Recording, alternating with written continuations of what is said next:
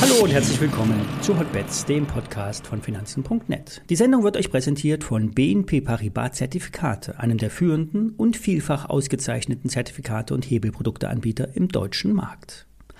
Alle nachfolgenden Informationen stellen keine Aufforderung zum Kauf oder Verkauf der betreffenden Werte dar. Bei den besprochenen Wertpapieren handelt es sich um sehr volatile Anlagemöglichkeiten mit hohem Risiko. Dies ist keine Anlageberatung und ihr handelt auf eigenes Risiko. Ja, wir haben noch zwei Handelswochen bis Weihnachten und wahrscheinlich wird in dieser Woche alles Wichtige geklärt. Wie hinlänglich bekannt werden die Notenbanken diese Woche tagen. Es werden Zinsschritte erwartet, die nicht zu hoch und nicht zu niedrig ausfallen. Die Inflation ist weiterhin im System, was an den US-Erzeugerpreisen abzulesen war. Das heißt, die Notenbanken müssen weitermachen, die Zinsen langsam steigen lassen. Die Bilanzsumme wird abgebaut und es wird sich zeigen, ab wann der Markt erste Symptome der Entzugserscheinung bekommt. Bisher läuft ja alles stabil mit dem Abbau des billionenschweren Anleihenpakets, wobei die EZB noch gar nicht damit angefangen hat. Die amerikanische Notenbank verkauft jede Woche ein paar Milliarden US-Dollar in Form von Staatsanleihen. Profis warnen vor dieser Woche. Es könnte wilde Spikes geben, nach unten und nach oben. Geht nicht zu hoch gehebelt in den Markt. Passt vor allen Dingen bei DAX-Calls und Puts auf.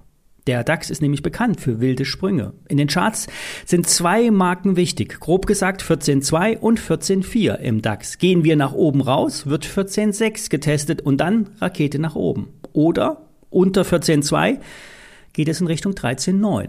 In dieser Range werden die Big Boys versuchen, den Markt bis Freitag abzurechnen. Am Freitag tanzen die Hexen, der letzte Verfall des Jahres, ein großer Verfall, an dem ein besonders hohes Volumen an Optionen und Futures abgerechnet werden. Auf DAX, Eurostox, Dow und den S&P 500. Kommen wir zu den Trades der Woche und starten wir mit Öl. Der Ölpreis fällt und fällt. In der Spitze von über 120 auf um die 70 Dollar im WTI. Dahinter steckt ein Überangebot an Öl, vor allem an russischem Öl. Russland verkauft an Indien, China und andere Staaten Millionen Liter Öl. Die Aufkäufer verlangen einen Kriegsrabatt, mischen das Öl dann mit anderen Sorten, verschleiern die Herkunft und verkaufen es teilweise weiter, auch an die EU.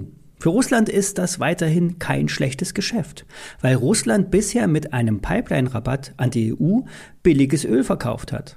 Russland soll nun Gerüchten zufolge seine Tankerflotte um 100 Schiffe ausgebaut haben.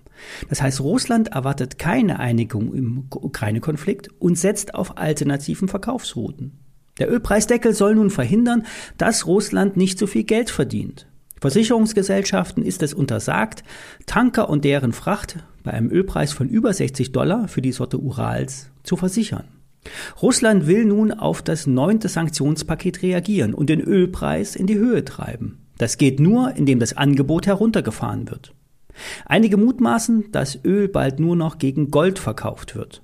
Wahrscheinlich ist es aber nicht. Denn nun mal, der Dollar ist die dominierende Kraft im Ölmarkt. Die Amerikaner sollen sogar billiges Öl von Indien gekauft haben, um die staatlichen Reserven wieder aufzufüllen, die nämlich Präsident Biden im Höhepunkt der Inflation freigegeben hatte.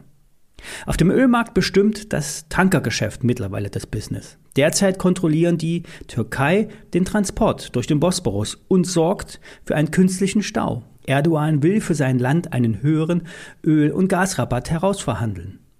Beim Blick auf die Charts ist ein Abwärtstrend zu erkennen.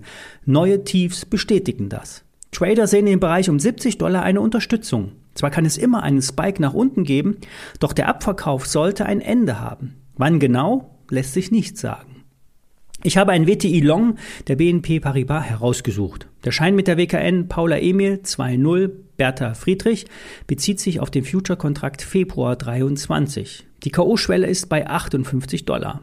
Der Bewertungstag ist der 17. Januar 23, also nicht mehr so lange hin. Wer hier auf einen Rebound beim WTI setzt, muss sich dem Risiko bewusst sein. Es kann einen Spike nach unten geben und das Investment kann nicht ausgesessen werden.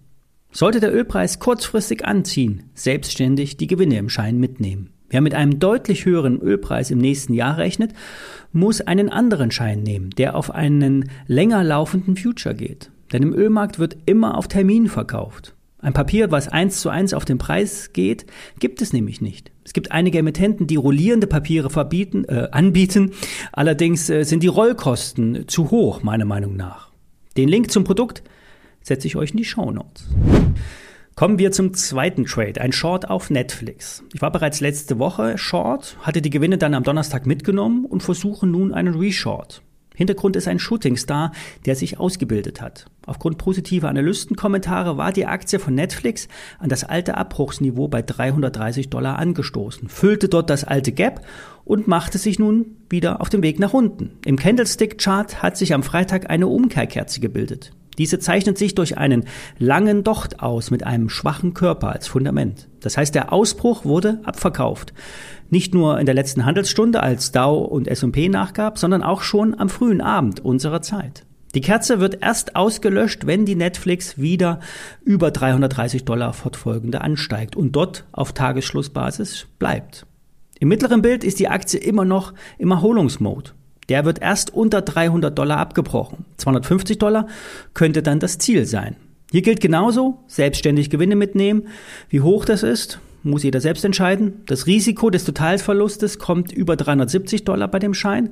Der Schein ist an sich gefährlich, der Hebel beträgt 6 und die Netflix-Aktie ist an sich auch schon mal volatil.